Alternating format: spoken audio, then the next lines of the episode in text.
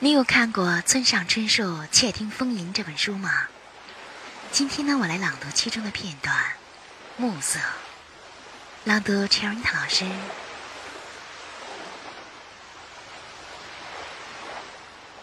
我们许久许久的缄默不语，只是一味的望着海面，望着天空，望着窗口。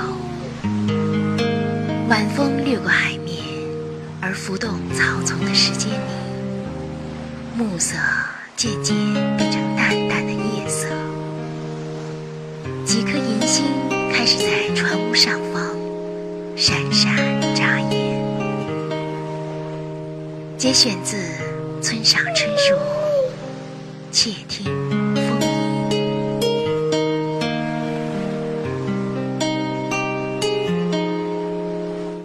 们的微信公众号是“樱桃乐活英语”，等你来挑战哟。